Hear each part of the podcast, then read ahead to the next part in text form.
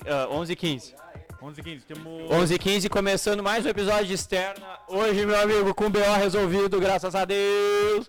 Com ele, Rafael. Ah, desculpa, tem que te apresentar primeiro. eu acho que- Ô, Bruno, como é que tu tá, Não, cara? acho que, cara, eu, eu- agora eu tô mais tranquilo, tava nervoso aqui, suando frio. Mas graças a Deus agora eu acho que tá tudo certo. O- Eu acho que tá certo, cara. Agora começou a dar uma zona mais ou menos, mas tá. Ai, ai, ai, e aí? Não, acho que tá. Não, vamos, vamos meter. Vamos meter? Vamos meter. Bah, velho. Cara, Bom, para, para, confere o áudio. é, Vamos, vou dar uma pausa é melhor, aqui. a, é melhor a gente refazer a abertura. pausa, pausa. Não, isso, aí- isso aqui vai fazer parte, não vai? É, vai ter- fazer parte, mas Pera pausa aí, aí. depois a gente edita. Tá.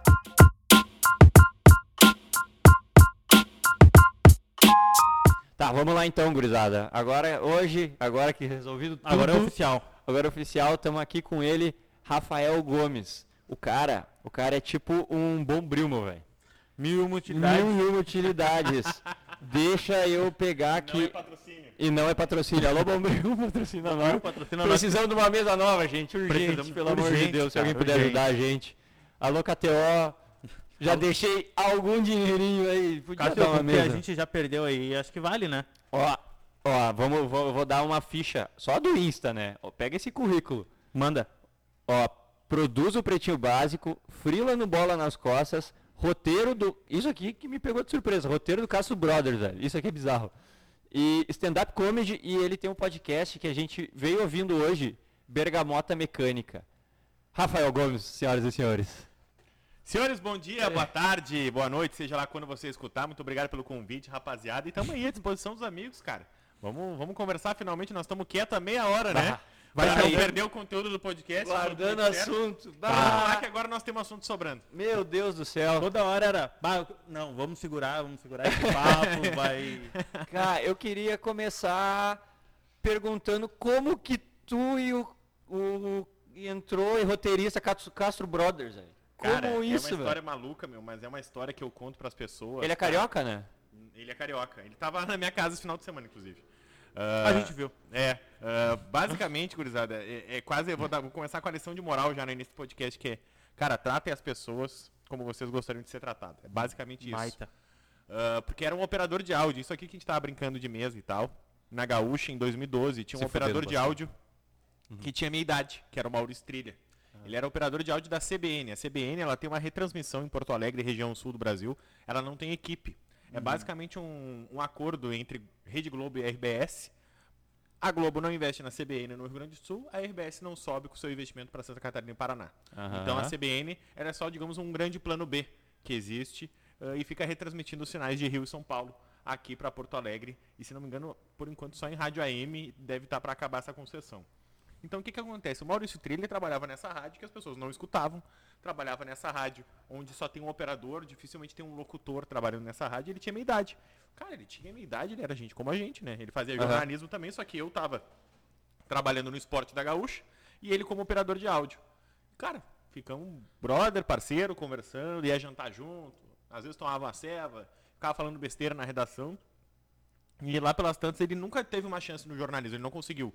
Ah, ficou, ele precisava da grana para ser operador, que a grana era maior que de estágio, então ele não abria mão do estágio para deixar de ser operador de áudio.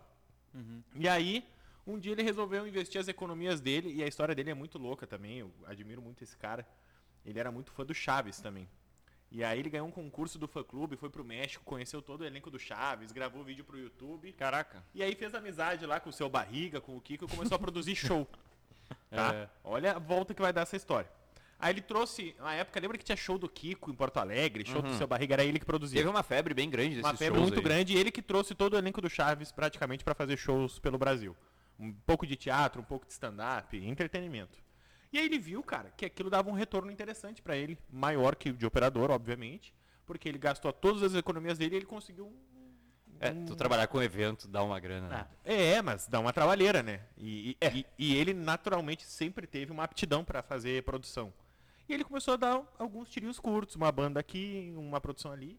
E, cara, ele foi investindo, investindo, e ele abriu uma produtora. E ele abriu uma Ah. produtora onde ele trazia comediantes para Porto Alegre. Por quê?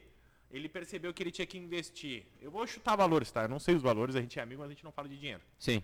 Pra contratar uma banda, gastava 100 mil reais. Porque pra contratar uma banda, tu transporta equipamento, tu traz 10 pessoas, tu traz o hold, tu traz o produtor, assessor de imprensa.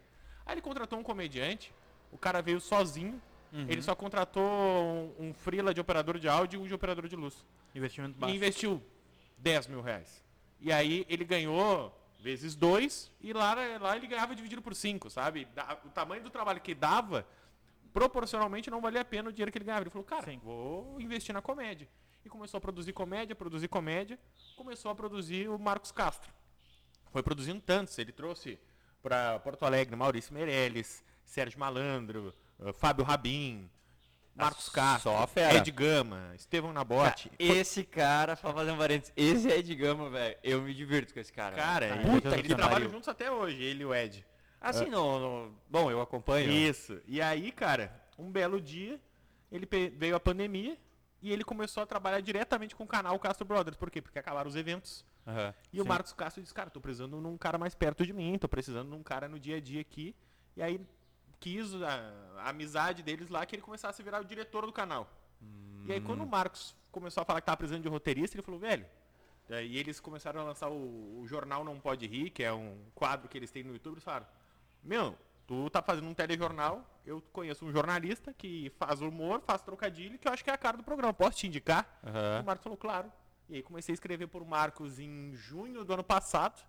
E tô aí, velho, um ano e meio já trabalhando Caraca, junto. que da hora. Oi, vocês ficaram amigos, ficaram brother. Cara, sim, porque a gente trabalha direto.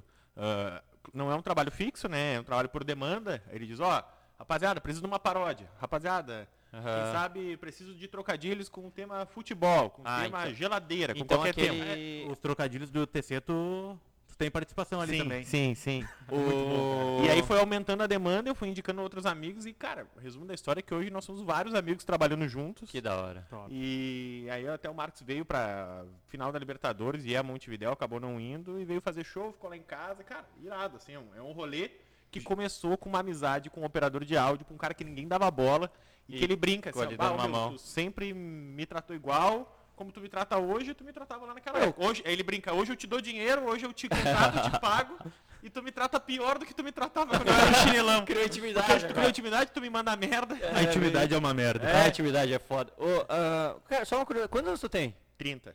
Ah, não, mas tu é novão, cara. Pô, mas é uma Fala por ti. Então, tamo no mesmo Não, mas eu tenho 28, então É. mais acabado. Eu Eu tenho 30, eu 29 tenho já. 30. Eu comecei cedo, comecei muito cedo.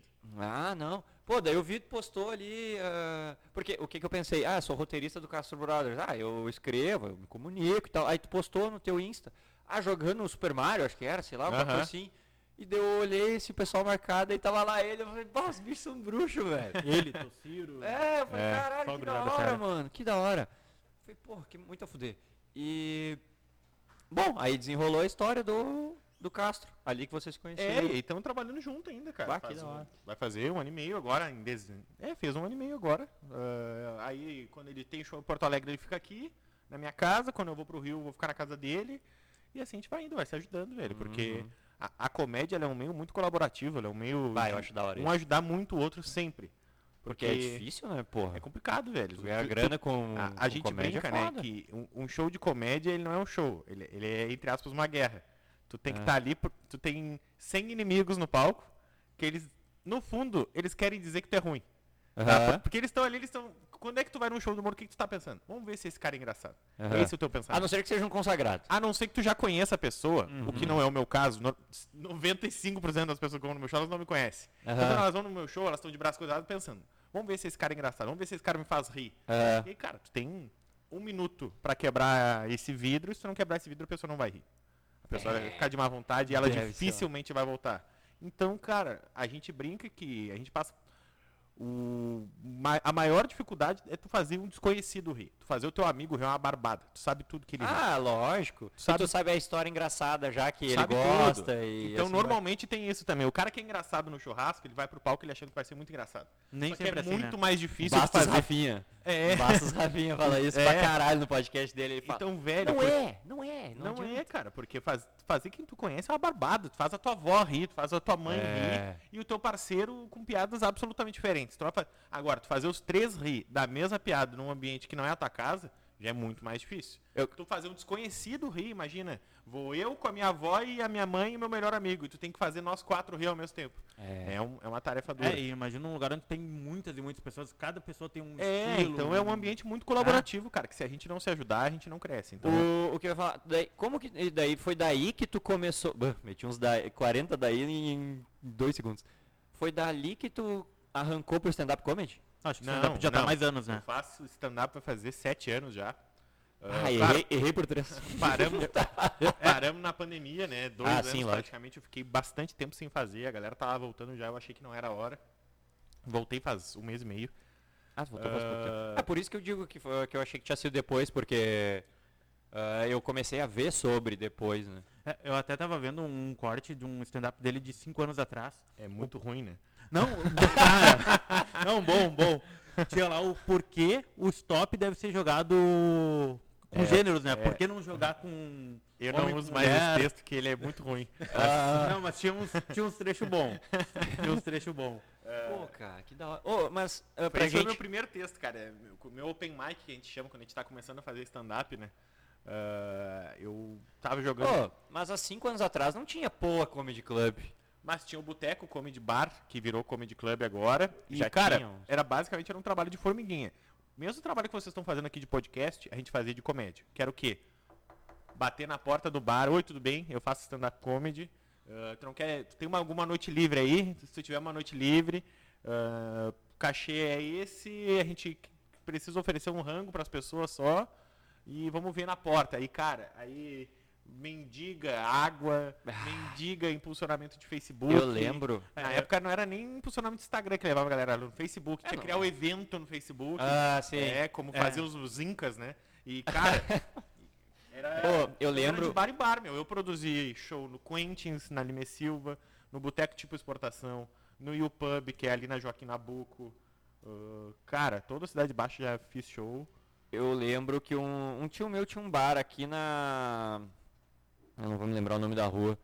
Ah, tu sobe ali o. Tu tá no parcão ali na frente onde tem aquele smooth. É. Ah, eu não, Não, vou tem saber. mais, fechou. Não depois. olha Fechou pra, aquele smooth não olha pra mim que eu não parcão? conheço Porto Alegre. Puta merda. Tá, mas tu subia assim, segunda à direita. Tem uma rua ali que ele tinha um bar. pessoal de Porto Alegre aí. faço todo mundo, menor todo mundo ideia. localizado. Eu moro ali do lado, eu não faço a menor ideia. Cara, é que tu sobe a 28, É eu acho. explica é a muito- é, 28 o nome daquela rua bem. É ali. 24 o nome da rua. Puta! merda. É que a 28 é em Santa Cruz. que Cara, nos. Estados Unidos, né? Chama as números E tu, número. e tu não errou por três, tu Sobe. errou por quatro. Mas, né? mas é que tem uma piada interna que o, quando o Pedro Manioto erra, ele sempre fala, errei por três. Ah, entendi. Aí, ah, daí, tipo, tu sobe duas... Tá, mas foda-se, no Moinhos ali ele tinha um bar. E daí eu Tá. lembro que há uns 10 anos atrás, ele começou, não, nós...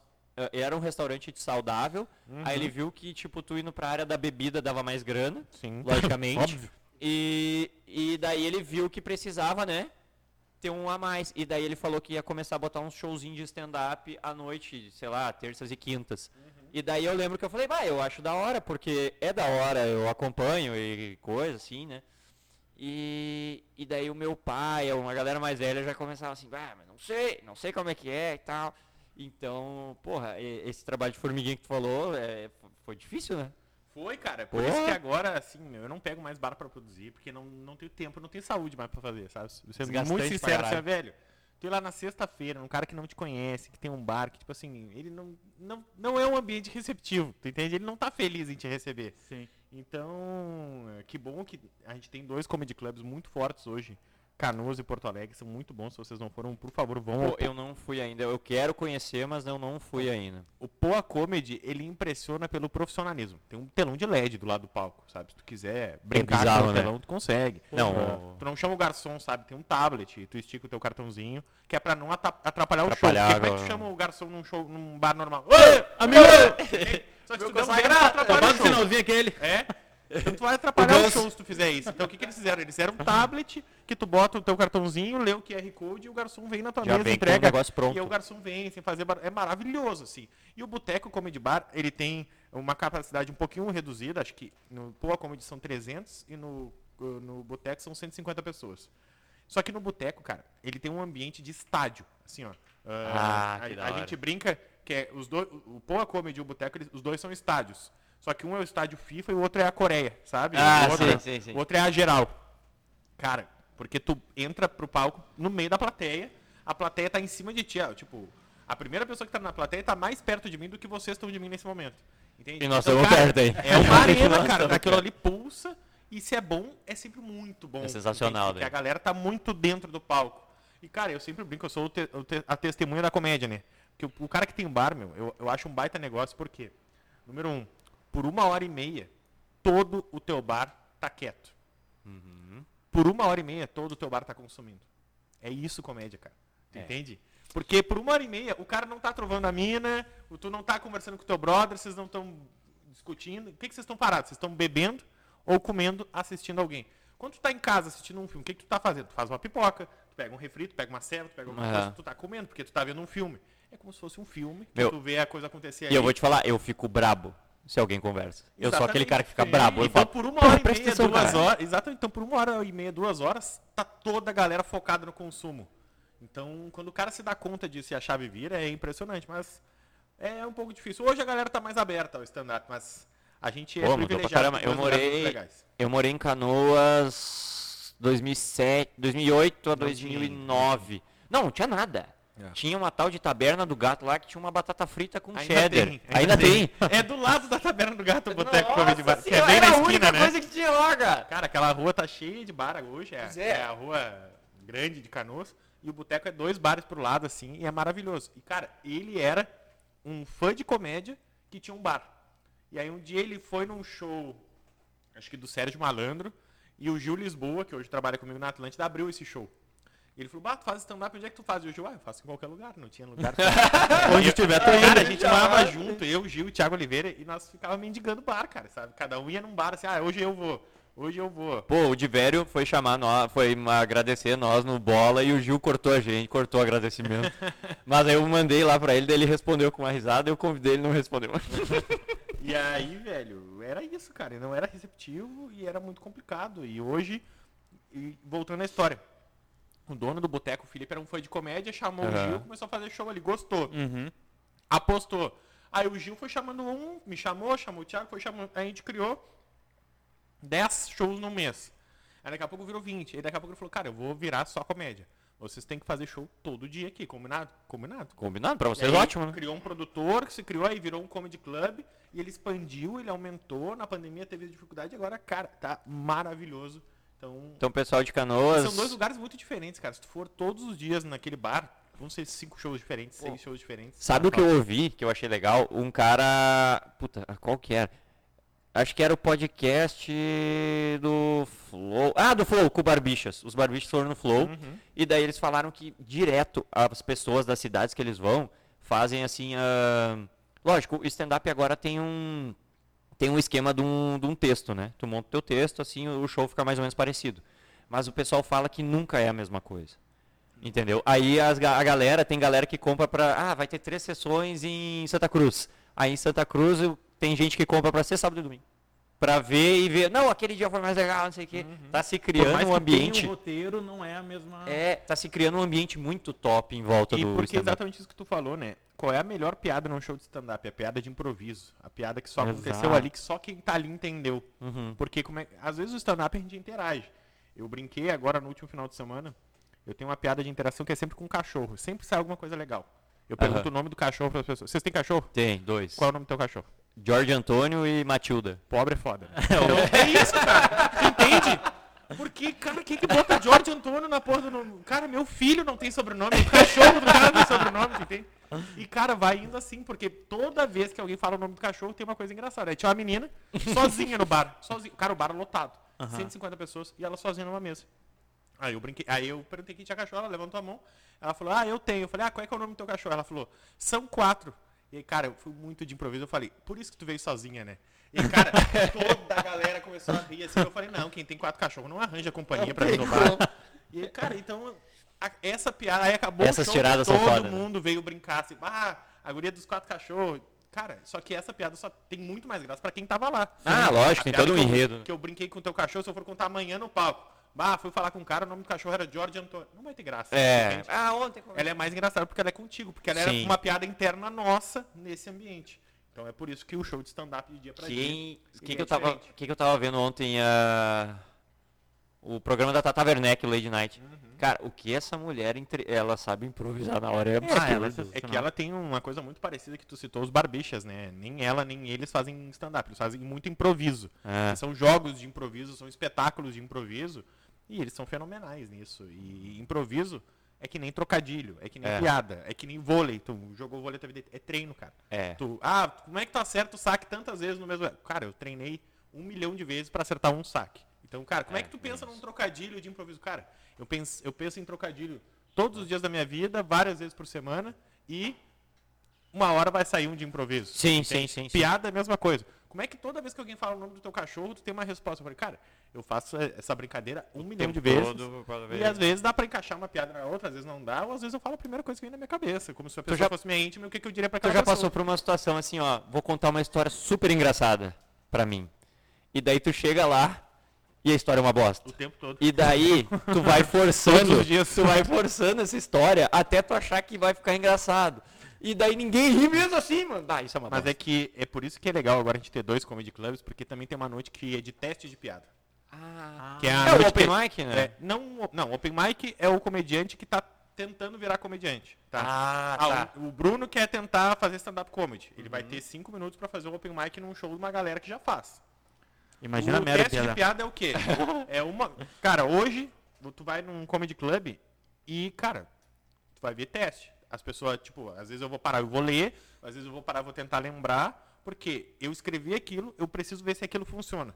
Como é que eu vejo se aquilo funciona? Com uma plateia. cara. Não tem como eu saber. Às Né? vezes a gente tá em 10 comediantes e alguém É. fala uma piada, ô meu, essa piada é maravilhosa, anota, anota e faz no palco. Vai pro palco uma bosta. Ah, sim. E aí tu tenta arrumar, não, mas tu entregou ela errado, a palavra não sei o que. Cara, às vezes não tem o que fazer. Então não tem Tem que mudar É- de texto na hora e é foda-se. que nem né? qualquer outro esporte que tu vai praticar, cara. Como é que eu Sim, vou saber sim. se isso vai dar certo? Treinando. É, tem que ter. Se tu não treinar na hora, se tu não treina é jogo, jogo é guerra, sabe? Se tu não Ah, treinar no sim. jogo, não vai conseguir. Ah, Então, texto, história mesmo. Ah, isso aqui é muito engraçado. Será que é engraçado? Vamos pro palco ver se é engraçado. Ah, foi pro palco. Não é engraçado. Esquece, joga fora. a sensação de contar uma coisa sem graça Não, é até- muito ruim, velho. Até às vezes tu olha um vídeo, bah, que vídeo legal, deixa eu mostrar aqui pro fulano. É. A pessoa fica olhando assim, tá, mas aí, que bosta É é que tu tá é mostrando? referência, né? É, tipo, A gente uma coisa percebe. engraçada pra mim pode não ser pra ti, né? A gente não percebe, mas tem a teoria do riso que a gente ri sempre das mesmas coisas. Uhum. Ah, principalmente figuras de linguagem. A gente ri do exagero, que é o pleno- pleonasmo, a gente ri É. do trocadilho, que é ou a cacofonia. A gente vai rindo de todas as figuras de linguagem. Qual é a graça do riso? É a falha. Ah, a gente está esperando que alguma coisa aconteça e acontece outra coisa. A gente dá risada. Alguém tropeça, a gente dá risada. Alguém cai, a gente dá risada. Principalmente. Alguém diz alguma coisa que não deveria dizer, a gente dá risada. Uma Sim. criança fala uma coisa indevida, sabe? Sim. Ah, aquela pessoa é feia, tu dá risada. Sabe Porra. o que que, o que, que Porque ela não pode dizer isso. Tu tá esperando que ela diga É, outra sim. coisa. Tu ri da falha. Tu sempre ri da falha. o que eu acho que, que normalmente eu dou mais risada são situações que o pessoal pega do cotidiano, que são normais pra todo mundo, e coloca aí aonde parece que tu entra no show, porque faz parte da tua realidade. Que é o humor de identificação. Isso, Que a gente fala. isso. Por isso que o do cachorro funciona tanto. Porque É, todo cachorro. sim. É muito fácil eu perguntar quem é que tem cachorro. E era. Dificilmente eu ia perguntar pra vocês dois, vocês dois não ia ter. É. Entende? Ah, não, mas a minha mãe tem. Não, mas eu já tive. Não, mas. a- Sim. Então. É que nem, porra, eu, eu sou um cara que, eu, que lança coisa, eu olho, é o Fabiano Cambota. Meu Deus do céu, eu sou muito fã. Ele é um contador de história. Contador de histórias. Eu acho E- fenomenal. Eu não consigo. Eu não consigo fazer isso. Ah, eu pego uma bizarro, situação ou alguma visão da minha vida Sim. e começo a fazer ligações assim, pensando em raciocínios. Eu, cara, agora, nesse momento, eu anotei uma piada, enquanto a gente tava aqui tentando arrumar o áudio, que uma amiga me mandou e eu, caralho, essa- isso aqui é muito bom. Hum. Eu anotei e adicionei num texto que eu tenho. Eu ia perguntar se era piada sobre o áudio. Falar, será que ela falando mal de nós? Ô, tô aqui, os moleques não conseguem arrumar porra do áudio dela, manda uma piada top. Não. Ô, cara, ali, fodeu. Ô, É, ah, como, né, como, nós, como, nós estamos, como nós estamos limitados pelo tempo da nossa própria incompetência, diga de passagem, ah, eu queria já pular de assunto. Vamos pular? Vamos, Tu Quer vamos. pular pra qual? Não, eu ia até perguntar como é que, se há sete anos ele tá na parte do stand-up, ah, como tu, se, tu iniciou no jornalismo? Por causa que o jornalismo veio antes do, do stand-up, né? E como é que as Muito duas se antes. ligaram? Muito antes. E eu sou jornalista antes de ser humorista, sem Sim. dúvida nenhuma. Ah, cara, a vida inteira, na minha vida, eu gostei de futebol. E por livre e espontânea vontade. A minha família não gostava de futebol. Ah, meu pai faleceu muito cedo, meu pai era torcedor do Galo, eu até brinquei esses dias na rede Do social. Meu pai ia estar louco hoje, cara. Meu pai era torcedor imagina. do Galo, meu avô era conselheiro do Galo. Os Caralho, dois faleceram há bastante tempo. Mas, bom, depois tu Eles iam explica por quê. muito, Muito, muito louco, muito louco. Ah, mas eles acabaram falecendo muito cedo e eu não tinha convivência muito próxima Uhum. quando meus pais eram separados. Eu fui criado pela minha mãe, pelas minhas tias, pela minha avó. Sou menino da avó, assim, no meio das, da mulherada toda. E, cara, não um machismo feminino à parte, mas o futebol não era presente na minha casa. Uhum. E, cara, as minhas memórias de futebol, elas são muito mais recentes se comparadas aos meus amigos. Eu comecei a perceber isso com o tempo depois. Eu comecei a perceber, eu jogo muito mal futebol. Eu comecei a perceber que eu jogo muito mal porque minha mãe não me levava pra jogar futebol. Não era algo pertencente na minha infância, sabe? Eu fazia tantas outras coisas. Eu dei uma olhada no, no jogo da KTO lá. Ah, tu olhou? É, eu jogo muito mal, cara. Eu- Não, mas Deus não me abençoou com esse bem. dom também. Hoje eu jogo bem comparado ao que eu jogava. Então, ah, então é muito complicado, velho. E eu comecei a gostar de futebol sozinho. Vendo TV, cara. Passava na TV aberta eu via. Então, primeiro eu lembro do Atlético Paranaense de 2002, do Cruzeiro de 2003, que eu amava ver o Alex Cabeção jogar. Quando eu entrevistei o Alex Cabeção. Copa de 2002 eu surtei. Eu era fã do goleiro Marcos, mandei uma carta pro goleiro Marcos. Pau no cu nunca me respondeu. E aí um dia eu entrevistei ele, eu falei, tu nunca respondeu a carta que eu te mandei. Ele falou, não, mas eu respondo agora. Eu falei, não, agora não quero mais. Pau no cu. Eu nem gosto mais tanto dele agora. então, e aí, cu. cara, Diego, Robinho, todas as minhas referências, cara, é o início do Campeonato Brasileiro dos Pontos Corridos, que eu ficava. Eu comecei a ficar fissurado, eu comprei álbum, eu colecionava o álbum de, de figurinha. E aí a minha mãe não conseguia entender de onde é que surgia aquilo, e não era algo presente. Aí eu começava a fazer, mãe, quem é esse jogador? Quem é... Cara, e minha mãe não sabia Não ia saber nada, também. coitada, assim. e eu comecei a gostar de futebol sozinho, cara. Então, muito, respondendo a tua pergunta, fiz Da todo esse veio o preâmbulo que eu falo pra caramba. Jornalista, rádio, ah, porque eu sempre gostei de futebol. A vida inteira eu quis trabalhar com futebol. Então, quando eu fiz, fiz vestibular, fui fazer faculdade, eu só pensava, eu quero trabalhar com futebol. Eu parei e pensei, ah, eu quero ser ou treinador ou jornalista. E, cara, não sei porquê, eu fui pra... Pro... Tu quis ser pobre, aí tu É, foi pro... cara, isso aí nós vamos ser coisas tirando o resto da É, grana. E aí eu quis, quis muito fazer jornalismo, e aí eu trabalhei no Jornal O Sul, trabalhei na assessoria de imprensa da Sojipa, trabalhei na Superliga de Vôlei, fui um ano Ó. assessor de imprensa do time da Sojipa. Eu era maravilhoso. Ah, frequentava É, nessa- com aqueles caras. Nessa época eu incrível. tava na, eu tava na base ainda. Isso aí era do- entre 2008 e 2009, por aí, É, né? Isso aí, não. Não, isso era Opa, errei. 2010 ou 2011. 2010 então, porque 11 É. eu fui pra Santos. É, era 2010. 2011, então, cara, era É incrível. que a liga, a E era um Superliga ano é muito 10 quente da Superliga, sabe? O Bruninho jogava em Floripa, vinha o tempo todo na Sojipa Sim. jogo. O, Não, o o era- Giovanni Gávea era treinador. O time da O Vôlei Roberto Minuzzi era do... É, Não, era que da Frango. Sul, mano. Não, Frango Sul é vem- time, cara, tá louco? Não, ah, O único sul que eu conheço. tinha o Vôlei Futuro, que era do Ricardinho do Isso Vissoto. aí que era, o- era a grana toda, tava É, no vôlei E a Sojipa ganhou do... Ganhou um do- jogo na é. Sojipa, né? É. Cara, incendiamos, ganhamos de 3x2. Aí fomos lá, tomamos 3x0, tipo assim, 25-15, sabe? Ah, mas foi, aquele jogo foi Nós fenomenal. só ganhava jogo em casa. Então, ah, e aí me abriu, a Sojipa me abriu os olhos, assim, para outros esportes. Ah, vôlei, judô muito forte, atletismo. Tu até curte hoje. outro, todos os esportes, além do futebol? Comecei a curtir tem na gente que Sojipa. é... Não, comecei a curtir na Sojipa, Futebol, não era, eu era muito cabeça fechada. Muito, muito, era futebol, Futebol, futebol. futebol. E quando eu fui pra Sojipa, cara, eu, cara, quando eu comecei, meu, é do caralho tu frequentar o vestiário com os caras que tu vê a vida inteira na TV, assim. É. Ah, eu acompanhei muito de perto, fiquei muito triste quando a Sojipa não renovou o contrato da Superliga ali. É normal. Caro pra Isso no meio do caramba. vôlei, infelizmente. É, então. E aí, cara, quando surgiu a oportunidade na Gaúcha, fechei os olhos e fui. Nunca achei que ia trabalhar em rádio, nunca fui de rádio. Uhum. Nunca fui lá um grande ouvinte de rádio também, assim. Eu lembro que no meu primeiro dia eu não sabia diferenciar o Kenny Braga do Cacalo.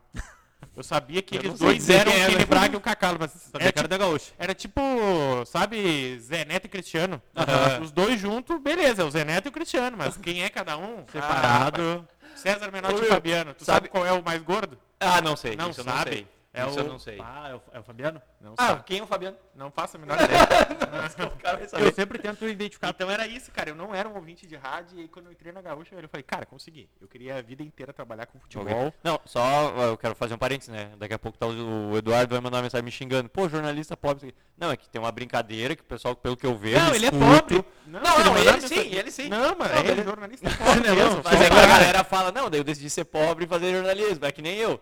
Ah, tipo, eu jogava bem basquete, mas eu decidi ser pobre, mas da vida me fuder, eu fui jogar vôlei, tá ligado? E assim foi. E então é isso, cara. A vida inteira eu queria trabalhar com futebol. E aí eu baixei a cabeça, cara. Enquanto eu não consegui trabalhar com futebol, eu não parei. Entrei na Rádio Gaúcha, fiquei nove anos lá. Ô, Não, e não. ah, uma coisa que tu falou da gaúcha, ah, não sabia que era Cacau, não sei o quê. Eu tava ouvindo o podcast de vocês hoje vindo pra cá, o, o Bergamoto Mecânica. A- a- por sinal, assistam que, além de falar de futebol, dá uma, dá uma aula de história pra quem escuta, é sensacional. Porra, sensacional. Ah, meu, sabe quem que eu, eu, eu não, eu nunca vi foto do Jory. Eu não sei quem é o Jory. E eu não quero ver. Porque eu fico imaginando na cabeça, tá É muito ligado? legal Eu isso, só né? escuto a voz. E daí, pra mim, o Jory, na gaúcha, é aquele cara do meme que tá todo vestido de polo, assim.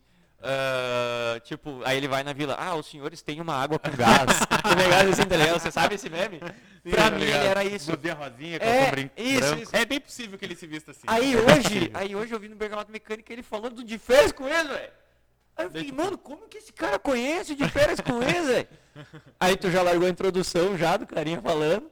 Aí eu falei, caralho, velho, que bizarro. Aí, aí desmontou um pouquinho minha imagem dele, mas, mano, isso é muito louco, velho. Ah, ele à vontade, ele falando, trocando ideia. Eu falei, que bizarro Mas isso. sabe que ele sempre foi um cara muito.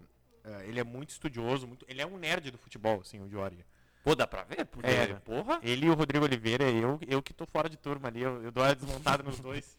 Ah, os dois são muito estudiosos. O cara, pra ser comentarista de arbitragem, ele tem que estudar muito, né? Porque eu sempre brinco com ele, cara, tu- a tua profissão é a pior do mundo. Porque os, os dois times te odeiam, os Ah, árbitros te sim. odeiam, os jornalistas te odeiam, todo mundo te odeia. Aham. Eh, e basicamente, o que que é o comentarista de arbitragem? Ele tem que estudar as regras e comentar se o árbitro aplicou bem a regra. Sim. Essa é a função dele. Ele e as pessoas não fode. entendem que ele só essa se é a fode, função dele. resumindo, né? Porque, cara, ah, mas o Diori disse que isso não foi pênalti. Não, ele disse que, baseado na regra, Ah, cara- ele sempre puxa. A Ele regra, sempre- e ele sempre puxa a regra. Então, Sim, ele tem que ter um ah, escudo, né? E a Senão vida inteira, ele sempre foi um cara mais sério, um cara mais centrado. E quando eu entrei na rádio com esse perfil mais descolado, esse perfil mais, mais vida louca, mais entretenimento, ele se identificou, porque ele também era assim. Ah, é mesmo? Ah, e ele também era assim, e ele não via como fazer aquilo fazer parte da, da vida profissional dele. E eu nunca consegui separar isso. Eu sou assim o tempo todo. Aham. Eu não consigo ser, ah, não, vou ser diferente aqui, agora eu vou fazer assim, vou fazer. Não, eu entrego o pacote completo sempre. E quando eu comecei a vir com essa vibe mais solta, mais entretenimento, Mais contraído, também futebol. dei uma sorte de também entrar numa mudança de linguagem da gaúcha.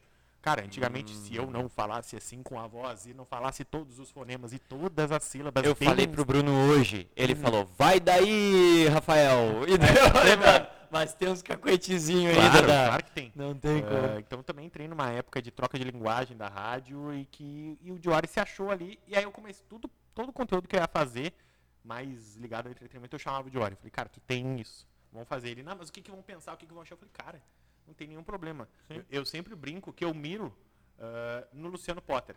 Mas eu não miro no Luciano Potter porque eu quero ser igual a ele. Não é os Só referência, é a referência. pluralidade. Uhum. Há pouquíssimo tempo atrás, ele acordava, ele fazia o timeline e entrevistava o presidente da República. Isso é Aí às 11 horas ele falava zoando e fazendo corneta Cara, no bola nas costas. Essa À uma da mudança aí- tarde ele falava sério, falando de futebol no sala de redação, cagando tese. Du- das duas às 5 da tarde ele gravava podcast onde ele fazia qualquer coisa no podcast dele, desde assistir Friends até É. entrevistar o Cortella, até a falar sobre Deus com o Peninha. E às 6 da tarde Isso ele é contava piada no Pretinho Básico e às 8 da noite ele fazia uma palestra de sexo no teatro. E, e tudo Cara, com ah, é, com propriedade, isso, né? Com Não, mas propriedade. O que, que é isso se não ele colocar todos os interesses da vida dele na vida profissional? A gente está aqui falando. O Nicolas falou, ah, eu tenho marmoraria, então ele pode falar de mármore com propriedade. Ah, eu sou jogador de vôlei, ele pode falar de vôlei com propriedade. Ah, mas eu gosto de basquete, então ele pode falar de basquete com propriedade. Ah, mas eu ouço podcast, entendo muito, então ele pode fazer um podcast. Cara, o que, que- por que, que eu não posso colocar tudo isso na minha vida? É, Então, agregar. então, Pô, eu é- posso é- fazer uma cesta de mármore, jogar com uma bola de mesa de áudio. Então é isso que Eu eu quis, que- cara, poder Não, não, ter esse perfil onde eu possa criar É. conteúdo que eu gosto, conteúdo que eu consumo, conteúdo que eu sei que eu posso criar. E isso, e só que pra ti chegar lá é foda, né? Pra É ti conseguir uma independência de tu ter que nem ele faz agora é foda. Bom, ele se fudeu Bom, eu- bastante, eu demo- né? Claro, cara. O Potter tem 40 e tantos anos. É. o cara tem 20 e tantos. Que idade é o. Potter? 40 40 e poucos, Porra, ele é não mais que velho. era é. Não, tá preservado, tá preservado. É, eu. É, ou ele, ou ele tem 30 e muitos, ou é 40 e poucos. Mas Sim. assim, entre 38 e 42, uma coisa assim. Uma coisa agora, puxando de... eh, só pra... É que nó- nós estamos com o tempo limitado por causa das nossas cagadas, Não, pessoal. vamos mais desculpa. 15 minutos do horário que a gente combinou. Tá, desculpa. Vamos nessa. Obrigado, Rafael. ele entendeu. É que ele... ô, a gente falou como ele resolveu o problema? Acho que não foi citado, que era só apertar Nós o cabo, tava né? uma hora já reiniciando e fazendo negócio e ele apertou um cabo e resolveu o problema. Mas não vem ao caso agora. Muito obrigado, Rafael. Saúde. Ô, ah, cara, ah, o Potter e tal, os negócios que tu falou me remeteu ao Pretinho. Tu entrou no Pretinho com a saída... Ah, é, É. foda até de falar, é meio delicado, né? Mas, tipo, ah, tu tava no, no bola e daí o, deu tudo o que aconteceu com o Mar. Deixa comigo que eu vou te salvar. É, tá? pode ser. Ah, eu- Obrigado. eu- a minha entrada no Pretinho Básico, ela tem tudo e nada a ver com o Magro Lima, tá? Tá. Porque o que que acontece? O Só fazer, Lima... só fazer um parêntese. Pessoal, é que eu tô, a gente vendo de fora, eu tô trazendo uma visão de fora aqui de tem quem não, né? nenhum, Não tem problema. Por isso que eu falei, vem comigo que eu... Me ajuda. Toque em mim e respira. Toque em tranquilo. mim e respira. Ah, o Magro Lima, ele tinha um- uma síndrome rara que não se identificou, não Uhum. se sabe ainda, era algo muito parecido com a miotrose lateral, enfim. Aham. Mas, basicamente, os músculos dele foram se enrijecendo e não se regeneravam. Então, fígado, pulmão, muscular mesmo, tato, sabe? Então, ele estava com dificuldade de locomoção, ele começou a usar uma bengala, tinha dificuldade de usar, às vezes, o telefone, o computador. E ele estava fazendo um tratamento casado com uma pessoa especialíssima, que é a minha médica também, doutora Liz. Um beijo pra doutora Liz. E, cara, tava cuidando Eu da queria mandar um beijo pra doutora Alice também. Todo mundo manda um beijo pra ela, deve ser muito querida. Ela é velho. muito querida, cara. Um que beijo pra doutora Alice. especial. Beijo, doutora Alice. E que eu conheci os dois separadamente. Eu fiquei amigo do Magro, de nerdice ou de falar de comédia. Ele era um fãzaço de stand-up, mas stand-up gringo, assim. Ele tinha muita referência de stand-up. Ele era bizarro. Ele queria fazer stand-up, ele fez um dia um open mic comigo. E aí ele falou, não, meu, eu vou melhorar e vou fazer. E não deu tempo, infelizmente, que mas vai... Muito, a gente fala muito dele essa é a Uhum. melhor parte do legado com um cara, quando um cara tão legal se vai, né? Fora da curva, né? E, cara, eu tava com algumas indefinições quanto à minha carreira na Gaúcha e um belo dia me ligou o Fetter. E ele, porra, um dia Do antes boss. tinha me seguido no Instagram. Eu Ligação eu, eu boss. mostrei pra minha mulher assim, Ligou o "Cara, alemão." que o Fetter me, me seguiu. O Fetter sabe que eu sou. Porque, cara, quando tu tá na Gaúcha, tu tá no Real Madrid. A Atlântida é o Barcelona, cara. Tu entende? Que, tipo assim, ó, Sim, é com um outro certeza. time tão grande quanto, e tem pessoas tão grandes quanto, mas que tu não convive, cara. Tu não tá no dia a dia ali e que tu te impressiona com aquelas pessoas, sabe? Quando o Fetter mandou a mensagem, me ligou, eu, eu me senti o filho do Cristiano Ronaldo, o filho do Messi vendo o Cristiano Ronaldo. Você já viu esse documentário? O- eu vi o... É o documentário do Cristiano Ronaldo no Netflix. Ah, não cheguei a olhar É maravilhoso, maravilhoso. Aí tem a- uma premiação de melhor do mundo e tal. Pô, o cara é o filho do Cristiano Ronaldo. Aí ele vê o Messi e ele diz, papai, olha o Messi. Sabe? E ele é o filho do Cristiano Ronaldo, cara. Então eu me senti assim, cara, porque eu tava na gaúcha, o Fetter me ligou, eu falei, caraca, olha o Fetter, sabe? Aham. E ele me ligou, cara, eu, show de humildade, assim, dois caras que me deram, um foi o Maurício Saraiva, depois eu posso contar, e outro foi o Fetter. Porque o Fetter me ligou, ele falou, oi, tudo bem, quem é o Fetter? Sabe quem eu sou? Eu falei, como Não, assim, sabe quem eu sou? não vou saber, né? Aí a segunda pergunta que ele fez, tu conhece o Pretinho Básico? Eu falei, não, tá sacanagem comigo. Tá de sacanagem comigo. E aí, cara, ele falou, meu, é o seguinte, ah, o Magro tá com algumas dificuldades de saúde, ou com alguns problemas muito sérios, a gente tá cuidando muito dele no ar, mas ele precisa de ajuda. Eu tô precisando de um cara que resolva os BO no dia a dia, ah, ele precisa, eu preciso liberar mais ele. Aquela, pô, todos nós fãs do Magro, a gente sabe, era uma mente brilhante. E aí o Fetter me ligou e disse, cara, eu preciso soltar o Magro. Eu preciso deixar ele, Deixar ele se ele vencer essa programa, batalha né? contra a vida, ele tem que fazer o que ele quiser, cara. Ele não tem que estar preocupado com o roteiro do programa, com os parceiros comerciais, com entrega no horário certo, que não sei o que Uhum. ele falou. Preciso de um cara que resolva os BO do dia a dia. Tu quer colar nele? Quer. quer vamos produzir o pretinho básico? Eu falei, cara, eu não sei nem, eu não sei o salário. Tu era, nada. um, tu era um braço direito dele. Era, não, era pra ser. É, Ah, é isso. sim. E aí, cara, deu muito azar que eu não consegui trabalhar com o Magro. Puta merda, Porque assim, quando o Fetter me ligou, Ah, no outro dia o Magro foi internado Ah. e dali ele não voltou. Então, assim, o Fetter me liga num dia e dois dias depois eu já tô produzindo o Pretinho Básico. Essas coisas eram pra demorar muito, sabe? Já pegou Era de- pra ser muito espaçado. Era pra eu conversar com o Magro, era pra eu conversar com a Liz. Com a E eu lembro que no dia seguinte eu liguei pra doutora Liz e falei, Liz, olha só e tal. E o Magro tinha recém sido internado. Que por isso eu mandei uma mensagem pra ele, não respondeu, eu liguei pra ela. Ah, ele só tô na puta dúvida e pariu. tal. E aí, como é que nós vamos fazer lá? Pois é, que o Magro. E aí, cara, conversamos. Era uma- um ser humano especial.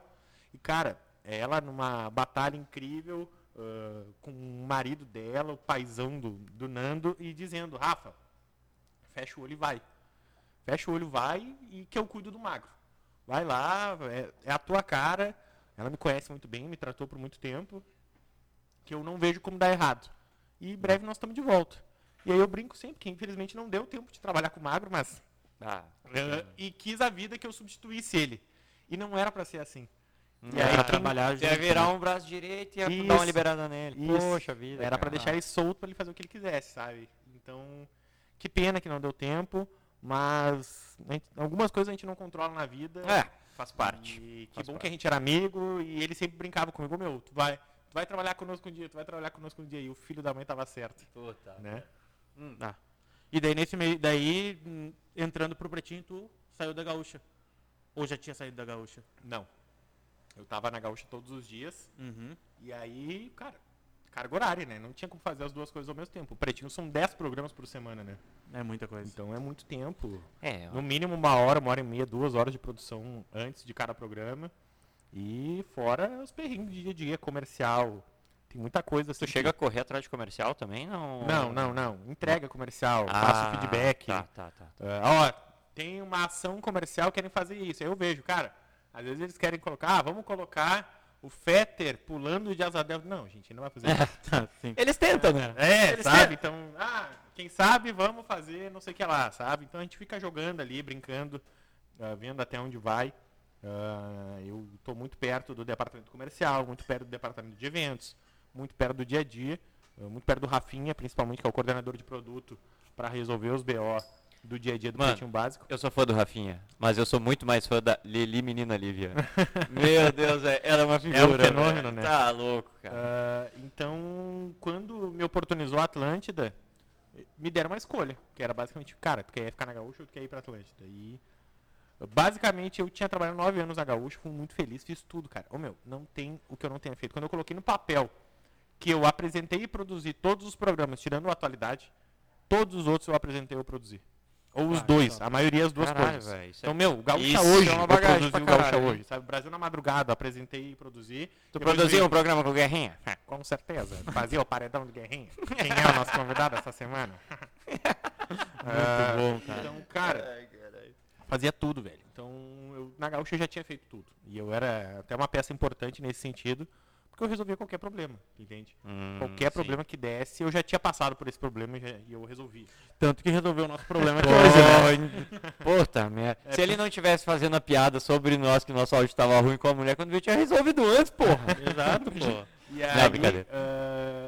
Ah, justamente isso, cara. Quando se oportunizou isso, eu falei, cara, eu nunca mirei no Pretinho Básico, eu nunca achei que eu fosse trabalhar no Pretinho Básico. É mesmo, eu achei que era uma coisa que podia almejar já. nunca, cara, nunca, porque, como eu falei, minha vida toda era futebol, cara. Minha vida girou em torno do futebol, a vida toda era futebol, futebol, futebol. Eu queria trabalhar com futebol. Ô, meu, eu vou falar, quando eu falei, o, E quem... também porque eu achei que nunca ia acontecer, nunca ia essa oportunidade. Eu achava que eu não tinha o perfil pra estar ali. Sendo Ah. muito sincero, assim. Não sei se é a síndrome do impostor ou tempo de programa. Hoje o programa também é outro. Tu vê, mas eu te acho com um perfil muito mais pretinho do que gaúcha hoje. É, é engraçado. As pessoas falam isso hoje. Combina muito mais, né? Até Hoje- por causa do, do stand-up, que tu, tu É, já é, trabalha é, há sete é. anos, né? É. Então, quando surgiu isso, eu pensei, cara, esse, esse é aqueles momentos da vida que se eu disser não, eu vou me arrepender pro resto da Pra vida. Então, Pra eu nem, cara, eu nem sabia o que, que me esperava lá. Eu não sabia, eu não tinha referência. Ah, e eu não tinha como conversar com as pessoas que estavam lá, porque eu não tinha. Quem, quem tava lá era o Potter que tinha saído, o Duda que tinha saído, Aham. que eram mais meus amigos, assim, a galera do bola era, era nova, então eles também estavam tentando entender o que estava acontecendo.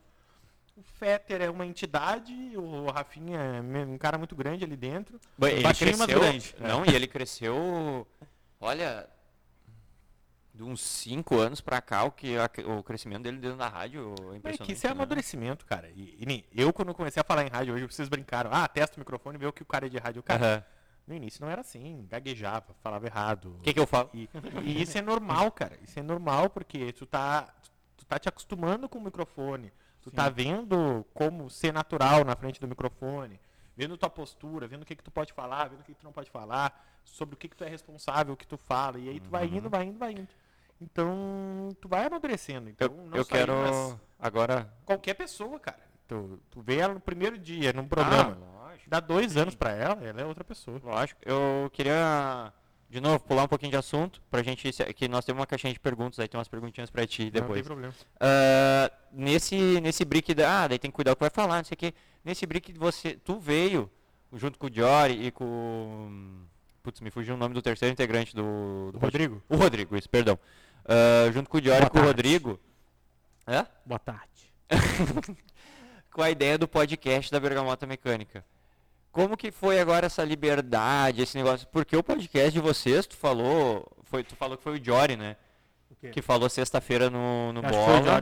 E eu Bola. acho que tu, eu ouvi o Pretinho da Uma sexta-feira. Tu comentou também que vocês ficaram em mais de mil pessoas no primeiro lugar de mais escutados do, Do Spotify. do Spotify. Pô, é uma realização do sonho, hein? Começar um projetinho de futebol e. Cara, é, do caralho, assim, com perdão da palavra, porque. É, que foda-se, pode falar o que quiser aqui. Porque eu sempre consumi muito podcast, cara. Eu sou jornalista e desde 2009, quando eu entrei na faculdade, eu ouço dos meus professores: Ó, o podcast vinha aí com tudo, hein? Esse é o ano do podcast. Puta merda. E 2010, e 2011, e 2012 e nada, cara. Aham. E eu sempre consumi podcast. A galera da comédia produzia podcast muito antes do que esse boom agora. Então, É mesmo? a maioria dos podcasts antigos que eu via são todos de comédia no Brasil, assim. Patrick Maia, Márcio Balas, que... Esses caras já tinham podcast. Márcio Balas deve ter podcast há quase 10 anos, velho. Porra. Sé- O Márcio Balas eu conheço ele por causa que ele fazia participações especiais nos Barbichas. Isso, isso. E depois foi pro Tudo Improviso da Band, é palhaço, é É clown, é, isso. um fenômeno. Caralho. Então esses caras eles têm podcast há muito tempo. E aí agora quando popularizou o podcast, e por isso também que a galera da comédia já tá mais estourada assim, porque pra eles era muito fácil eles fazerem isso há muito tempo. Ah, Agora o que mudou é que virou videocast, né? As pessoas É. fazem vídeo no YouTube. é, é. É outra coisa, é outro aparato, outra preparação, tantas outras coisas. Então, eu consumi muito podcast desde sempre, era trabalhava em rádio, né? Era o que eu queria fazer. E quando eu ia ouvir podcast, eu não ouvia algo que eu gostasse de ouvir de futebol. Porque o que que eu ouvia de podcast? Mesa redonda.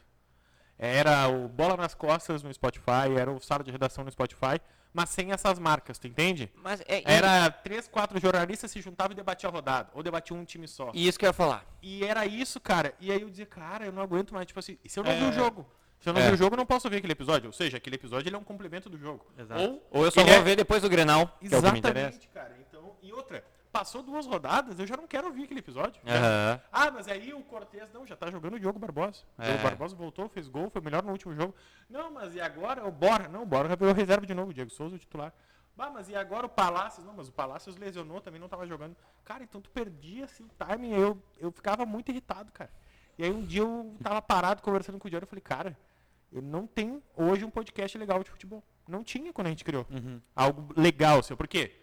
Eu queria algo que não fosse entrevista também. Porque hoje o podcast, como é que tu escolhe o podcast que tu vai ouvir? Pelo entrevistado. É, não é pelo exato. podcast que tu tá. Exato. Não, completamente. E eu falei, cara, a gente tem que fugir do entrevistado. Vamos fugir disso porque as pessoas têm que nos ouvir por outra coisa. Porque, cara, a gente já produz entrevista todo dia na Gaúcha, cara. Todo dia no show dos esportes fala alguém relevante, no pré-jornada fala alguém relevante. Aham. A gente precisa também nos tirar esse peso. Porque nós não vamos conseguir. E é uma correria, né? É correria. Não, vocês têm podcast, agora vocês sabem a correria que é ter um É. convidado por semana. É. Sim. Tá? Então, cara, e a gente ficou pensando, ficou pensando, e eu falei pro Diório, falei, cara, eu, preciso, eu quero tu de novo num projeto. E a gente ficou pensando, pensando, pensando, e eu falei, meu, a gente tem que produzir conteúdo. Como é que a gente produz conteúdo?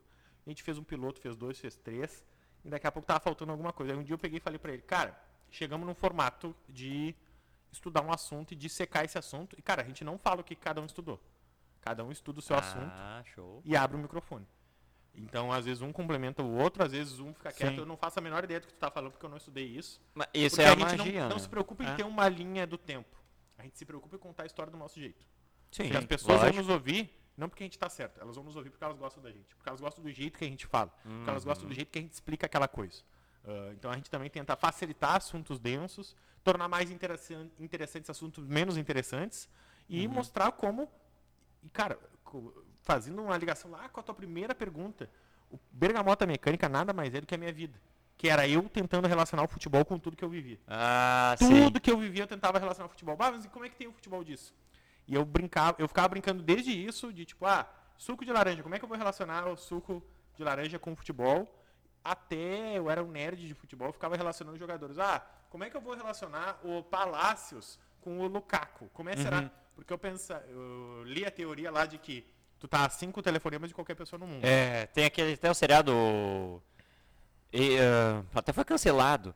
Oito pessoas interligadas. Ah, pô, isso me fugiu. É, Mas é isso aí, é isso aí. Então é isso, assim. Então eu jogava muito videogame e eu ficava fazendo, ah, não, mas o Palácios jogou no Inter com o. Ficava tentando criar uma ligação pra chegar Isso. em ti. É, é que nem hoje o. Não, chegar no. Inventar Chegar um jogador aleatório. Ah. É que nem nós viemos ouvindo o episódio da Iugoslávia. Daí tem uma parte ali que fala do, do num jogo da Champions, eu acho, ou da Copa UEFA, que era Napoli contra. Ah, do Maradona com o É, goleiro. Com o goleiro. Que daí Que ligou- loucura aquela história, ele cara. Ligou o goleiro da, da Iugoslávia com a história da Iugoslávia. ali. Uhum. Então, Que loucura. Foi o Jory que contou É, até, eu acho. É. Nossa, Então vou isso. pegar teu. pe- Pra quem não sabe, o pênalti pro Estrela Vermelha era? Não. Não, era. É um time de Portugal. Um time de. Ah, é isso. não tinha nada a ver. Isso é. Esporte, Forte, isso. eu acho. E daí 100 ele, dólares. ele chegou pro Maradona e falou, vou pegar teu pênalti, eu posso 100 dólares. E daí ele pegou o pênalti do Maradona e depois eles se reencontraram numa Ah. disputa de Copa do Mundo, né? E ele Eu pegou sei o onde pênalti tu vai de novo, bater. Só que ele perdeu os dois jogos. É, é, essa isso que é o mais incrível, É história. Então fazia bom. isso, sei lá, meu. Diz um jogador do Inter. Ah, Guerreiro? É. Tá, o Guerreiro. Tá. Com quem tu quer que ligue o Guerreiro? Pablo Escobar. jogador, jogador. Ia cara já perde. Ronaldo Fenômeno, mas é muito fácil ligar os dois no Corinthians ali.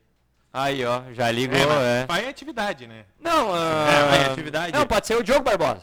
É, o Guerreiro com o Diogo Barbosa. O Guerreiro jogou com o D'Alessandro no Inter, que jogou com o Sorondo no Inter, que na época também passou pelo Grêmio, por mais que tenha jogado pouco. Sim, tá, aí sem o. Sorondo, quando passou pelo Grêmio, jogou com o Douglas. E qual era o jogador do Grêmio que era pra ligar? O, Diogo Diogo Barbosa. Barbosa. O Diogo Barbosa. O Douglas provavelmente jogou com o. Não vou fugir do provavelmente. O Douglas jogou com o Ramiro. Que. Não, vamos voltar ao Ramiro. O Ramiro saiu. O um. Douglas jogou com o Luan. E já só falta um jogador aí pra fazer essa ligação. Que nós vamos fechar no Darlan. Aham. E daí já chegou. que já chegou. Em cinco ligações tu chegou. Dá pra fazer em menos, principalmente quando são jogadores de times tão próximos. É, dá pra dar uma. Mas ah, mas agora, pra não improviso de. Pra não também. errar no improviso é isso Até, aí. até tem um louquinho no Instagram que eu não sigo, mas volta e Ah, me é? aparece. Que tipo, dá Eu dois vi nomes aleatórios. Eu dois vi fiquei aleatórios. puto, porque eu Ele- fazia ele isso a minha vida cara. inteira. E ele liga. Tu não conseguiu E passar eu não botei jogadinha. na internet isso. Cara, se tu faz isso no TikTok, tu tá milionário hoje. É, que Não, pena. é. E tipo, é umas coisas totalmente aleatórias e ele Sabe o que, que ele ligou esses dias? O miojo Nissin ao Neymar. Um Eu negócio assim. Pelé. Um negócio assim. Eu falei, cara, que porra é essa? Incrível. E, e, e dá as ligação mesmo. Não é que é Uhum. uma coisa inventada. Não, é bizarro. É. Mano, vamos pras perguntas da galera. Porque nós. Vamos lá. Só pra. Eu acho que quem chegou até aqui já ouviu que nós tínhamos problema de áudio. Já estamos Eu vou fechando tomar a... um litro de suco hoje. Vocês se ralaram. Sinto muito. O, o, Melhor Za- um litro de suco que um fardo de cerveja, que é o que eu tomaria num dia normal. Exatamente. Então se sintam o felizes. diga de passagem, Rafael vai perder um churrasco, mas vai ganhar outro churrasco bom aí também. Ele já falou, tá, tá na estrutura. Vamos pegar aqui as perguntinhas do pessoal. É que, cara, eu tenho duas crianças, uma de 9 e Hum. uma de 8 anos, que elas estão esperando há seis meses pra ver o Dindo. Se o Dindo não for no churrasco, vocês não têm noção. Ah, não, não, não dá. Aí daí pra casar a agenda É, de eles novo é... moram em outra cidade, então se hoje não desce, sinto muito. Mas eu vou cobrar esse churrasco aí. Tá. Eu, Vou- vocês, vou- trouxerem um Quer parceiro. começar? Começa com a primeira aqui. É, traga alguém que eu conheça aí para o podcast e eu venho só pro churrasco daí. Agora, de Beleza. futebol, tu só faz a participação no bola, né? Tu tá totalmente pro lado Cara, do humor, né? nas costas e produzo conteúdo pra KTO. É só É. isso. Tu, tu é isento, né? Sim. Mas tu, tu- tu torce pra algum time? Não. Não torce mesmo? Não, cara, eu... Nem pro Galo, que é do teu... Não, cara, não. Não, não é intenção, é... Que é a primeira pergunta aqui do Léo Dors, gremista ou colo- colorado? Duvidei responder.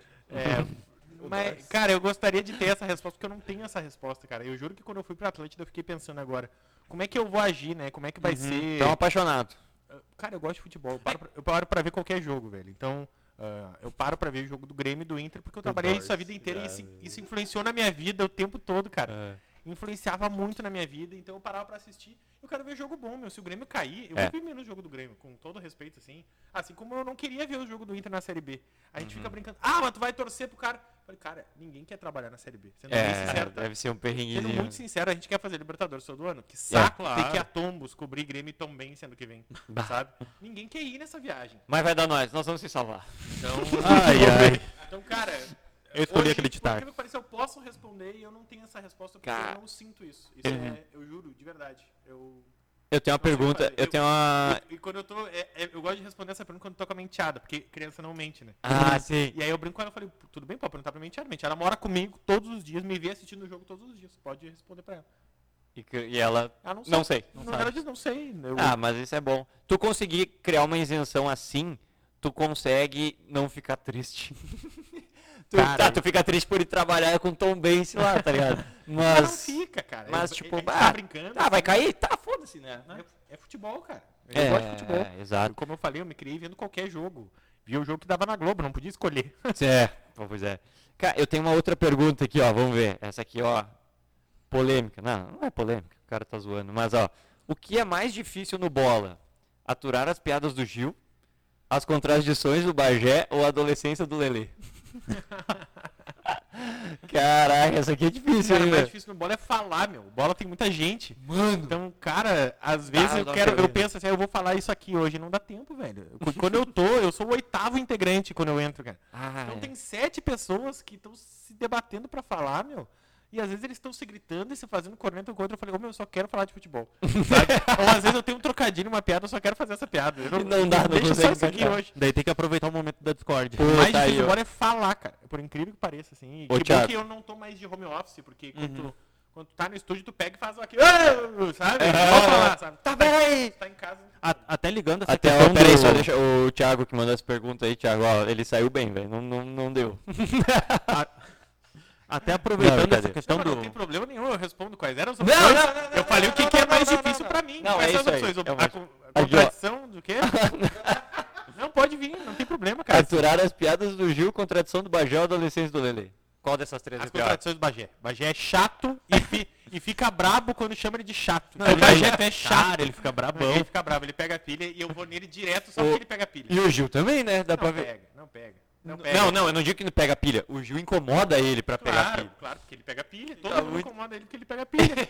é, é que nem apelido, meu. Tu não pode ficar bravo com o apelido, É. senão vai pegar. Tá Quanto fudido, mais ele tá ficar fudido. bravo, mais nós vamos pegar pilha nele. Aproveitando Tchau. que a questão que tu falou da... Respondido. do- Não, pô, mas era, pô, mas era zoeira. E sobre o home office aqui do Diego H. Pereira. ah, como, é que Saco. foi, como é que foi a pandemia pra ti? Tu trabalhou home Cara, office praticamente Total, de março de 2020 até agosto de 2021, só em casa, todos os dias. Não vou negar que é muito legal apresentar um programa deitado na cama. É do caralho. muito legal, sabe? Então aqueles negócios de estar só de camisa e cueca, assim, foda-se. Fiz muito. Quem não, Fiz né? Muito. Esse é o bom de trabalhar em rádio. Chinelo de dedo, cara. Chinelo de dedo, coisa maravilhosa. de Tinha dedo é obri- vida. a obrigatoriedade, tirar a obrigatoriedade do sapato no trabalho, porque trabalhar de chinelo de dedo é maravilhoso. é bom. Ah, mas, cara, principalmente esses perrengues que vocês passam de equipamento, na rádio tu não passa esse perrengue. Ah, Então, cara, internet, a gente, a internet em Porto Alegre, no Brasil, é muito ruim. Então a internet, às vezes, ah, a, Ne- a NET, a Claro, a Oi, a Vivo, pode falar qualquer uma delas. Não, não, não, não tá falando mal de alguma. Tem um dia que não funciona. E aí não É. funciona e tu não tem o que fazer. a Vivo tá fazendo uma manutenção em alguma coisa, tu É. fica sem sinal o dia todo. Então, E aí na, vai. na empresa dificilmente isso vai acontecer. E aí, se acontecer, é pro rádio lá, é tudo cabo, então Sim. tu, tu vai continuar no ar mesmo sem internet. Uhum. E, cara, tu tá com os teus colegas na redação, nada, não tem nenhuma diferença. Isso aqui vocês estão apresentando o programa um do lado do outro, às vezes você se olha e você sabe que um vai falar, que o outro vai falar. Ó, meu, vai daí, eu vou daqui. Cara, a distância não tem. Então, assim, home office, lado bom e lado ruim. Mas pra rádio é muito complicado. É, o que a gente percebe vendo de fora é que tem muita cruza de assunto, assim. Uhum. Um tá falando um negócio, daí o outro vai começar, começa os dois. cada um tem um delay. um delay, né? É, Exato, cada um tem um o delay, delay. porque o delay, o que, que é o delay basicamente? Tu tá, tu tá em casa falando. Aí, Então, pela internet, tu manda para um satélite, esse satélite manda para o sinal da rádio.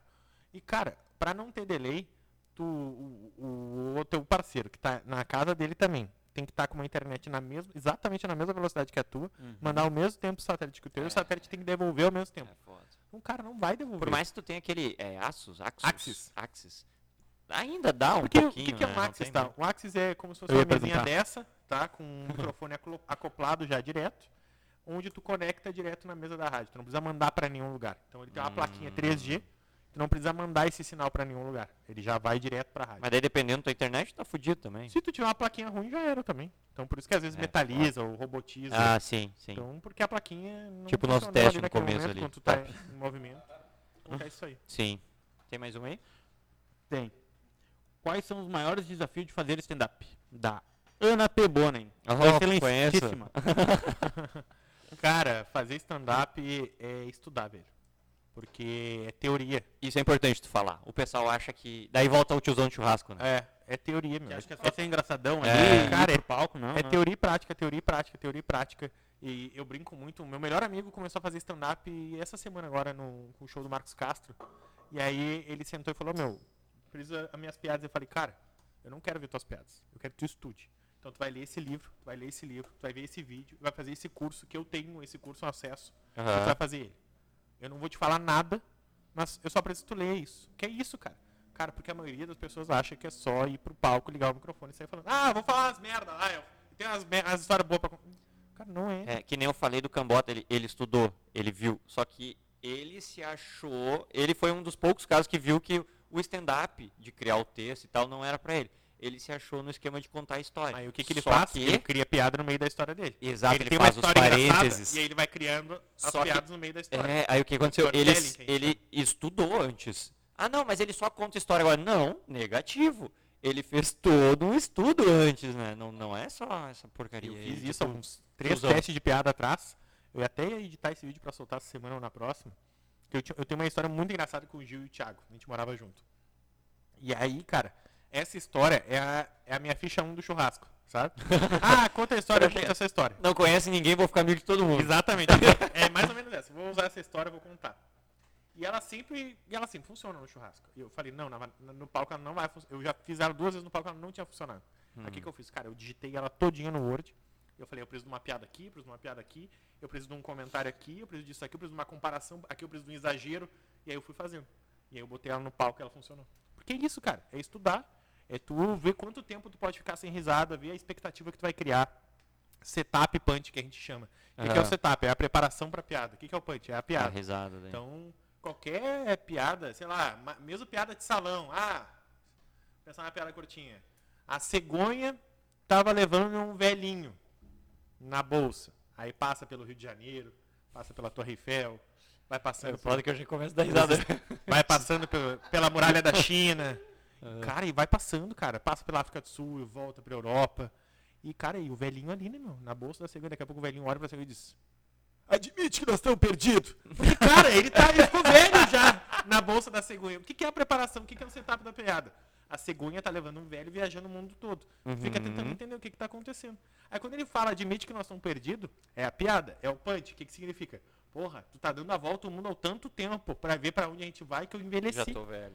Então é, é basicamente isso. Então Uhum. é, é tu saber quanto tempo tu pode fazer o setup, qual é o teu punch, se ele é forte, se ele é A fraco. estrutura pra, pra plateia não murchar quando É, vê. é, tu- dizer, e o comediante tem que estar preparado também pra não fazer o pessoal rir também, né? Porque não é em todas que tu vai conseguir Claro, fazer. meu, eu, eu tenho, tenho uma piada até da minha filhada que eu conto, que ela, ela mora em Garibaldi, como eu falei, né? Eu tô ansioso aqui pra faz seis, e a gente fica, vai ficando, vai se vendo de Já tá acabando, meses. já tá acabando. Não, não, fica tranquilo.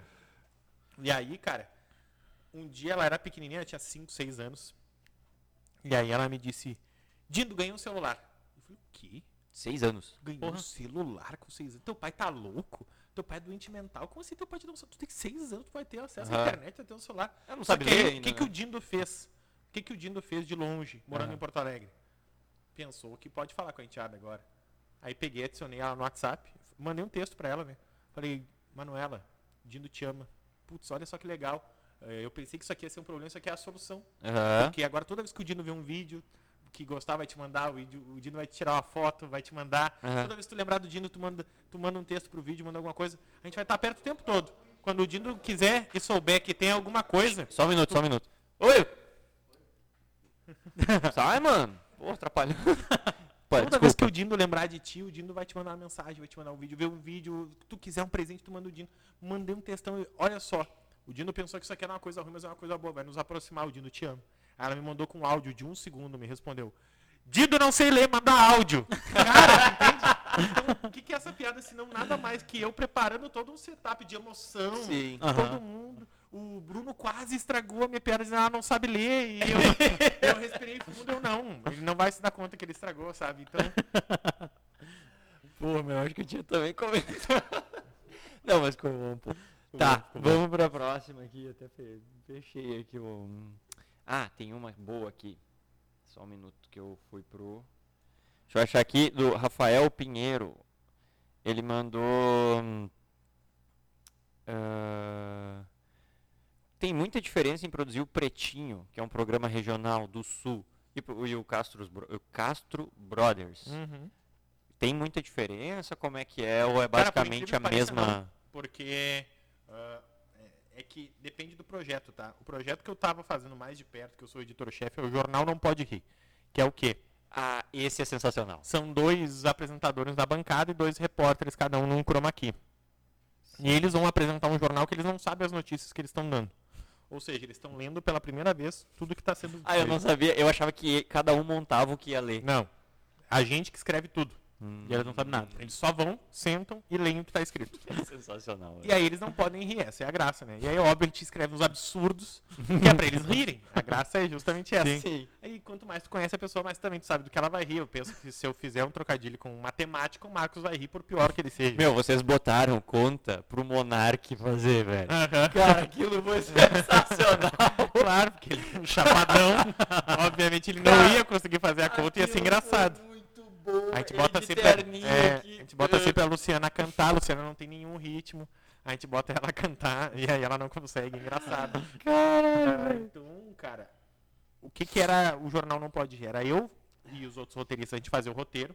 Então eu pegava todas as piadas de todos os roteiristas, abria assim, impresso várias folhas assim e ficava pensando, tá, o episódio de hoje é com o Monark. Qual dessas piadas pode ser legal pra gente fazer o Monark rir? Ah, isso aqui é engraçado, isso aqui é engraçado, isso aqui é engraçado. E o mais engraçado era eles pensando assim, tipo, era ah, 1% de 100. Aí, tipo, um, e daí ele não conseguia responder, e a galera em volta, assim, meio incrédula, que eles não sabiam o que, que é. Cara, muito bom aquele episódio, foi sensacional. Era basicamente isso, eu tinha que decidir o que, que era de mais engraçado podia cair pra cada um. Então, tá, nós três aqui, eu ia pegar umas referências de vocês e ia tentar pensar o que, cada um podia ver. Provavelmente pra ti eu fizesse a piada, a gente fazia uma piada de vôlei, um Aham. trocadilho de vôlei, trocadilho de times, de jogadores, etc. Sim. Porque tu ia achar muito engraçado e tu ia rir muito. Porque aquela piada lá é pra sim, ti. sim. Talvez eu não ia entender nada, né? E talvez tu não Mas aí rir. tem o esquema do risômetro ali, né? Exatamente, porque a vai- graça é essa. A graça Aham. é eu fazer a pessoa rir com o texto que ela tá lendo. Uhum. Ah, então, quando chega o Pretinho Básico, que é basicamente isso também. Eu, qual é o trabalho do produtor, do roteirista do Pretinho? Separar piada e histórias que chegam pelo meio, pelo WhatsApp, ou que eu pesquiso e procuro, o que, que pode ser mais legal para cada um. Sabe? Ah, isso aqui é Ali a cara que- da Rodaica. E eu Ali que separo- tu separa E ali dos oito, às vezes tem oito, às vezes tem seis, enfim, dos integrantes, cada um tem o seu roteiro. Ninguém sabe o que, que o outro vai dizer nunca. Que é pra quê? Isso aqui que a gente tava comentando antes. Vamos ficar quieto pra pegar a reação imediata, pra pegar o improviso. Sim. Porque nada é melhor que a primeira vez que tu escuta a história. É, é verdade. A tua primeira reação, o teu primeiro comentário, aquilo que é legal também. É. Então, eu sou a única pessoa que sabe o que, que todo mundo tem. Então, por isso que também eu, às vezes, sou o que menos falo no programa. Ah, Porque eu, sim. às vezes, já sei também. Então, às Sim. vezes, eu espero eles virem e eu faço o meu comentário. Entende? Porque eu já li, eu já sei pra quem eu acho aquela história melhor e provavelmente já sei o comentário, pra primeira Sim, pessoa que Quando vê, tu faz até uma ponte, quem sabe, Eu faço ligar alguma piada. É, Eu faço isso. cada o tempo todo. Ou às vezes eu vejo que tem alguém não prestando atenção, eu aponto. Pedro, escuta. sabe? Porque eu sei que isso porque aqui é, é pra a tua ele. cara e eu sei que se tu ouvir, vai achar engraçado e tu vai achar, sabe? Dá fé. Até. Eu bom, até ia comentar que foi nossa, nossa questão no nosso episódio piloto. A gente gravou uma vez umas histórias lá e era tudo inédito. Eu separei as minhas, ele separou as dele. Nossa, isso foi. E gravamos. Ficou- nós achamos da hora que ficou. Só que o que aconteceu? Deu problema Deu no bosta. áudio. Deu bosta no áudio. Meu, nós gravamos cinco vezes um piloto e todas eram erradas. Só que daí o que aconteceu? Ah. A última que a gente conseguiu gravar, a gente já sabia as histórias, já estava É, decorado. Daí ficou Não, algo esquece. meio Eu tentava, sabe? eu tentava ir inventando uma coisa nova dos comentários das notícias, mas depois da segunda já não tinha mais o que falar. Não. Aí ficava uma bosta, não tinha o que fazer. Ligando essa pergunta do, do Pretinho, ah, como é pra achar as notícias bizarras? Eu ia perguntar isso também. Cara, do nada sai assim, homem é apalpado no aeroporto achando que tinha uma arma e era seu pênis. É. Cara, que porra é essa? Onde é que tu viu isso? Aí o cara começa a pesquisar, tipo, que porra. Cara, tem uns sites que volta e meia aparece alguma coisa. Tem um blog que é do Extra, que é maravilhoso, que é o Page Not Found. Que é Uhum. extraordinário. Esse blog, todos os dias ele tem uma notícia bizarra. Todos os dias. Eu adoro esse blog. Cara, é Bizarro. pesquisa, velho. E outra, quanto mais notícias eu separo, mais as notícias, as pessoas me veem como referência de mandar. Então a pessoa, às vezes, Ah, todo mundo hoje do meu círculo de amizade que vê uma notícia bizarra me manda. já te manda. Então eu tenho um grupo no WhatsApp comigo mesmo que eu só mando as notícias que as pessoas me encaminham. encaminha. E Daí tu separa o que é mais separo quatro legal. cinco. E, cara, tem o tempo todo. Sempre Ah, tem. show. Todo dia tem. Cara, Acho que é isso, né? É isso aí. Já deu 11h29, vamos Já, liberar já 15 estouramos o tempo do- homem aí. Pessoal, ah, a gente queria agradecer muito, né, a presença do Rafa aí. O Rafa, tamo íntimo já, né, é. porra? Tamo íntimo já, Brother. nosso brother. A Pô, presença e a paciência, A né? presença Porque- e paciência. Nós demoramos uma hora É, e meia hora arrumar o áudio. resolver o áudio, que era só apertar Puta que o, o pariu, pluguezinho cara. ali, É... Nicolas. Ah, é complicado. E ele que resolveu. não foi nem nós, velho. Cara, então, Rafa, muito obrigado, cara. Ô, tu não sabe o tamanho que é tu tá aqui conosco conversando e cara. trocando uma Como ideia. eu falei, queria poder ter ficado mais, queria poder participar da resenha. Não, tu poderia, mas não sei. É, poderia ter dado duas horas. É, tivesse. pô. É, então, cara, à disposição. Eu sempre, eu sempre falo pra todo mundo também. ah, a agenda é complicada, mas eu sempre separo qualquer coisa porque ah, eu já tive do outro lado. Eu sei como é que é, às vezes, ah, tu gostar de alguém, tu admirar alguém, tu gostar do conteúdo que a pessoa produz. E eu só trato as pessoas como eu gostaria que me tivesse me tratando se eu estivesse do outro lado. Isso é. Então, contem comigo, à disposição. Parabéns pelo projeto. Adorei os- a quantidade de equipamentos. Eu não tenho isso na minha casa. então, tamo junto, gurizada. Obrigado. E, Rafa, a gente vai resolver esse problema da mesa e queremos vir para uma parte 2 com uma mesa sem problema. Uma fechada. sem problema, falar Combinado. tranquilo, com, com um tempinho. Não, não que a gente não falou, porque, pô, tu até passou um pouquinho do, do É, deu uma hora horário. e dez aqui. É, não, e pessoal, ele falou assim, cara, ah, eu não vou poder gravar esse horário, que nós íamos gravar lá por 11 horas, né? Eu vou ter que viajar, mas eu não quero deixar vocês na mão. Eu gravo com vocês mais demais. cedo e tal. Nós falamos, cara, não tem problema, a gente se adapta. Com tudo indo bem melhor, produtor né? sabe o perrengue de produção. Tudo, sabe é, como é que pô, foi show de bola. Então, Tamo muito junto, obrigado, viu? muito Valeu, obrigado. Rafa. velho. Até mais, Valeu, pessoal. pessoal. Um abraço. Valeu.